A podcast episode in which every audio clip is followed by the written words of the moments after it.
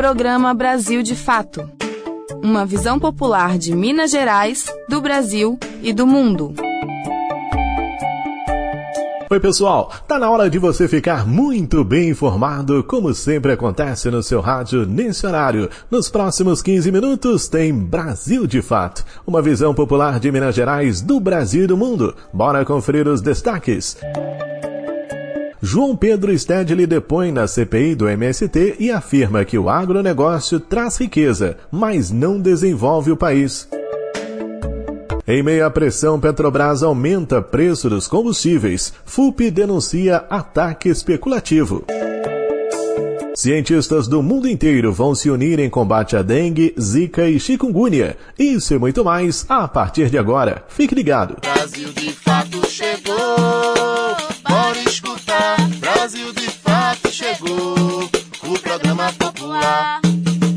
Você está ouvindo Programa Brasil de Fato. João Pedro Stedley, fundador e dirigente do MST, Movimento dos Trabalhadores Rurais Sem Terra, em depoimento à CPI, saiu em defesa da reforma agrária diante de deputados defensores do agronegócio. Acompanhe as informações com Douglas Matos. O economista João Pedro Stedley, fundador e dirigente nacional do MST, o Movimento dos Trabalhadores Rurais Sem Terra, criticou o agronegócio brasileiro depois que o deputado Ricardo Salles, do PL, Relator da Comissão Parlamentar de Inquérito que investiga o movimento, saiu em defesa do modelo de produção nesta terça-feira. Antes mesmo de ser ministro do Meio Ambiente no governo Bolsonaro, Salles advogou pela exploração da Amazônia de acordo com princípios capitalistas. Ele sustenta a regularização de áreas previamente invadidas, inclusive na região amazônica, com o objetivo de favorecer o agronegócio, a mineração ilegal, o garimpo e a invasão de territórios indígenas. Em maio de 2020, Salles proferiu uma das declarações mais notáveis em relação ao meio ambiente,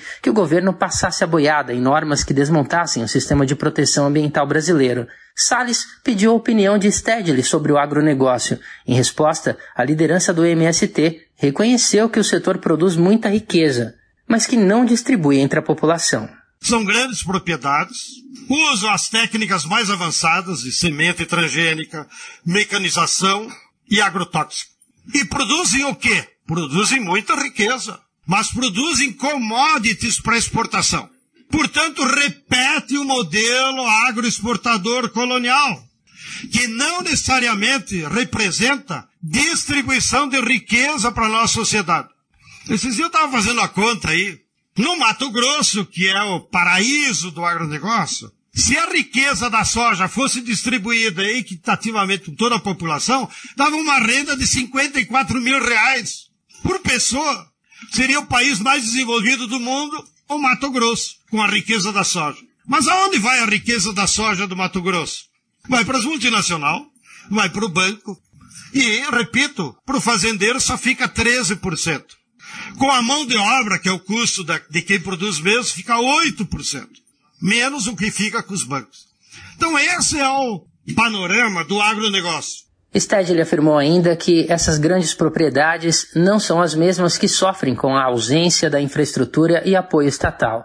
Ele citou, por exemplo, uma pesquisa feita pela Escola Superior de Agricultura Luiz Queiroz, a Exalc, da Universidade de São Paulo, encomendada pela Confederação da Agricultura e Pecuária do Brasil, a CNA, que aponta para a falta de estrutura em 61% das fazendas para armazenar a produção de grãos do país. Chamado de forma pejorativa de comunista, o dirigente também foi perguntado se existiria um movimento similar ao MST na China e respondeu: Existe algum movimento na China análogo ao que é o MST aqui não, no Brasil? Não. não, porque em 1949 eles fizeram reforma agrária. Vocês que querem tanto derrotar o MST, a fórmula é simples. Façam reforma agrária, no outro dia desaparece o MST. Então, na China, eles fizeram uma reforma agrária em 49, de 49 a 52. Foi muito drástico, eles distribuíram terra para todo mundo e hoje a média das terras lá na China é 0,7 hectares por família. Por isso que eles passam fome. Não, não tem produtividade nenhuma. Eu não sou advogado, né? Da China. Aconselho vocês chamarem o embaixador deles aqui que tem a prerrogativa legal de defendê-los. Diante do nível das perguntas, a deputada federal Samia Bonfim, do PSOL, falou em tom sarcástico sobre o trabalho da oposição na CPI. Ela ainda criticou quem acusa o MST de violência, mas ignora ataques como sofridos pela deputada estadual Marina, do MST, no Rio de Janeiro, na última semana. Essa CPI me lembra um pouco um programa que eu assistia quando eu era criança, que é Os Trapalhões. Vocês tinham a faca e o queijo na mão desde o início dessa CPI, com maioria, com um relator, com um presidente. Só aprovaram os requerimentos que quiseram e mesmo assim não, não conseguiram apresentar nada de útil para a sociedade. Talvez para meia dúzia de fanáticos nas redes sociais de Vossas Excelências tenha tido algum efeito. Mas eu gostaria aqui de destacar sobre a violência que a deputada Marina do MST do Rio de Janeiro sofreu no último final de semana em Lumiar. É esse o mesmo pessoal que está aqui sentado no banco dessa CPI, porque são eles que têm interesse em criminalizar o um movimento social. Ou então um sujeito que faz parte daquele movimento, que é o MBL, que teve um deputado caçado por assediar refugiada de guerra. Ou então um outro, que inclusive é presidente da CPI, que foi financiado por uma das pessoas que foram pegas num dos maiores escândalos de trabalho escravo desse país. O depoimento de Stedley é tido como o ápice da Comissão Parlamentar de Inquérito sobre o MST, que teve a primeira sessão em 23 de maio deste ano. De São Paulo, da Rádio Brasil de Fato, com reportagem de Carolina Oliveira. Locução: Douglas Matos. A Petrobras aumentou em 16,3% a gasolina e 25,8% diesel após empresas privadas indicarem risco de desabastecimento no país. A FUP, Federação Única dos Petroleiros, denuncia ataque especulativo de agentes econômicos. Voltamos com Douglas Matos. A Petrobras anunciou nesta terça-feira que vai aumentar o preço da gasolina e do diesel vendidos a distribuidoras de combustível. O reajuste será aplicado a partir da quarta, dia 16, e vai ocorrer em meio a reclamações de concorrentes privados da estatal sobre a nova política de preços da companhia, que barateou os derivados de petróleo no país. O litro da gasolina produzido pela Petrobras passará então de R$ 2,52 para R$ 2,90 um aumento de mais de 16%. Já o diesel vai subir de 3,02 para 3,80, uma elevação de 25,8%. Esse é o primeiro reajuste do diesel aplicado pela Petrobras desde a posse do presidente Lula, que prometeu reduzir o custo do combustível. Quando o petista assumiu, a estatal vendia o diesel a R$ 4,49. O anúncio do aumento do combustível ocorre justamente num momento em que concorrentes da Petrobras reclamam de forma aberta da redução dos preços. Segundo importadores de combustíveis e refinarias privadas, a estatal tinha barateado principalmente o diesel a tal ponto que estava se tornando inviável financeiramente para empresas privadas produzirem ou revenderem o combustível. As empresas privadas alertavam, inclusive, que isso criava um risco de desabastecimento no país, já que a Petrobras não consegue sozinha suprir toda a demanda do mercado. Nesta segunda-feira, o coordenador-geral da FUP, a Federação Única dos Petroleiros, David Bacelar, afirmou em redes sociais que a Petrobras estava sendo vítima de um ataque especulativo de agentes econômicos. Segundo ele, empresas privadas estariam comprando diesel e estocando o produto, pressionando a estatal a elevar os preços. No mesmo dia, mais cedo, a estatal emitiu uma nota reforçando que estava entregando à distribuidora de combustível todo o diesel por elas comprado. Abre aspas, não reduzimos nossa oferta de diesel, fecha aspas, era o que dizia o título do comunicado da empresa.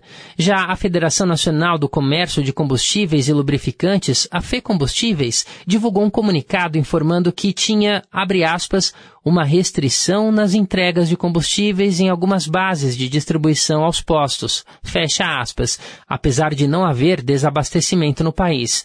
No mesmo comunicado, a federação falou dos impactos da redução do preço dos combustíveis da Petrobras sobre a cadeia de mercados dos produtos. Abre aspas. Hoje, o Brasil precisa contar com a importação de óleo diesel e gasolina para manter o abastecimento no país. Fecha aspas. De São Paulo, da Rádio Brasil de Fato, locução Douglas Matos. Essa emissora é parceira da Rádio Brasil de Fato. Roda de conversa. Aqui você tem voz. No Roda de Conversa dessa semana, vamos discutir sobre o ICMS educacional e os critérios de distribuição dos recursos aos municípios mineiros. Recebemos Diego Rossi e Marcele Amador, diretora estadual do Sindiúti e coordenadora de comunicação. Acesse a Rádio Web Brasil de Fato neste sábado, 19 de agosto de 2023, às 9h40 da manhã e acompanhe essa conversa. Brasil de Fato no Mundo. Cientistas propõem monitoramento mundial por DNA para combater a dengue, zika e chikungunya. Proposta inspirada no monitoramento global do coronavírus realizado durante a pandemia de Covid-19. Quem tem as informações é a repórter Nara Lacerda. Repórter SUS. O que acontece no seu sistema único de saúde? Cientistas de 54 nações se juntaram em um movimento que defende monitoramento global do DNA dos vírus que causam dengue, zika e chikungunya. A Vigilância Genômica Mundial para Arbovírus Endêmicos foi proposta em uma carta assinada por 74 pesquisadores e pesquisadoras, publicada na revista científica internacional The Lancet Global Health. A ideia é inspirada no trabalho realizado ao longo da pandemia de Covid-19 para sequenciamento do coronavírus. A experiência foi essencial para medidas de controle, produção das vacinas e tratamentos. A carta diz, abre aspas, após a implementação da vigilância genômica na maioria dos países do mundo para monitoramento de linhagens do SARS-CoV-2, agora há uma oportunidade de implementar rotina e vigilância genômica sustentável em larga escala para arbovírus de alto impacto, com carga substancial de doenças humanas. Fecha aspas. Segundo o documento, metade da população de todo o planeta está sob risco. Entre 100 milhões e 400 milhões de pessoas são infectadas anualmente. Os casos fatais somam cerca de 20 mil por ano. O texto alerta que, além do agravamento dos surtos em áreas tropicais, houve um aumento da doença em regiões subtropicais e temperadas, impulsionado pela expansão dos principais vetores para novas áreas, associada à urbanização, globalização, mobilidade humana e mudanças climáticas. Gabriel Alau, pesquisador do Departamento de Entomologia da Fiocruz Pernambuco e principal autor do texto, explica que os registros de arboviroses em países da Europa e no extremo sul do continente americano estão crescendo. Historicamente, essas regiões não eram áreas de risco e a combinação entre aumento da circulação dos vetores e população desprotegida é muito preocupante. Com as mudanças climáticas, nós temos então regiões que não eram permissivas para o desenvolvimento dos vetores, hoje em dia elas têm temperaturas mais amenas, né? Então agora elas são mais permissivas e os vetores eles conseguiram chegar nessas regiões. Uh, a gente tem um outro fator associado que é a presença do vetor, a chegada do vírus da região tropical, onde esses vírus já circulam há décadas, uh, associada a uma população que não tem barreira imunológica. Essa é a combinação perfeita para grandes surtos. A produção e o compartilhamento dos dados genômicos são considerados essenciais para alertas precoces de surtos, entendimento do potencial epidêmico, detecção de linhagens mais agressivas ou resistentes e para a produção de vacinas e medicamentos. Gabriel Alau destaca que o monitoramento por meio do DNA permite que o trabalho realizado seja mais detalhado.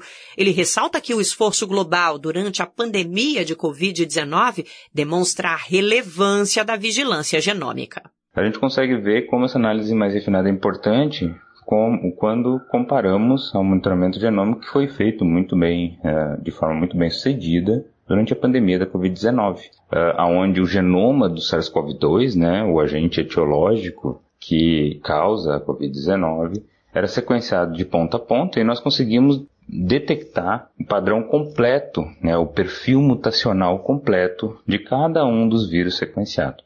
O pesquisador aponta que uma ferramenta para compartilhamento dessas informações já foi implementada na Iniciativa Global de Dados Científicos, a GISAID, plataforma referência que já reúne milhões de dados sobre diversas doenças. Inclusive, nós adaptamos a plataforma para o contexto dos arbovírus, E nós fizemos essa adaptação porque são vírus transmitidos não mais por uma rota né, aérea, uma rota de microgotículas, como, é, como são os vírus respiratórios, mas sim uma rota através de vetores, através do mosquito vetor. Então nós precisamos incorporar outros tipos de informação que não tinham sido incorporados para esses outros vírus. De fato, então, a plataforma de SAGE ela é facilmente adaptável para outros vírus, mas precisa essa interação muito próxima com pesquisadores da área para entender uh, exatamente o que, que, precisa ser adaptado e quais são as informações mais relevantes a serem colocadas na plataforma. A Carta em Defesa da Vigilância Genômica Mundial para os Arbovírus ressalta que o banco de dados também pode ser expandido para os vírus que causam a febre do Nilo Ocidental, a febre amarela e a encefalite japonesa. De São Paulo, da Rádio Brasil de Fato, Nara Lacerda. E nós chegamos ao fim de mais um Brasil de Fato, com locução, roteiro e trabalhos técnicos de Tarcísio Duarte, coordenação de Wallace Oliveira, produção da equipe de jornalismo do Brasil de Fato. Aquele abraço a todo mundo, tudo de bom, fiquem com Deus e até amanhã. Tchau. Você ouviu o programa Brasil de Fato, uma visão popular de Minas Gerais, do Brasil e do mundo. Acompanhe mais notícias no site brasildefato.com.br.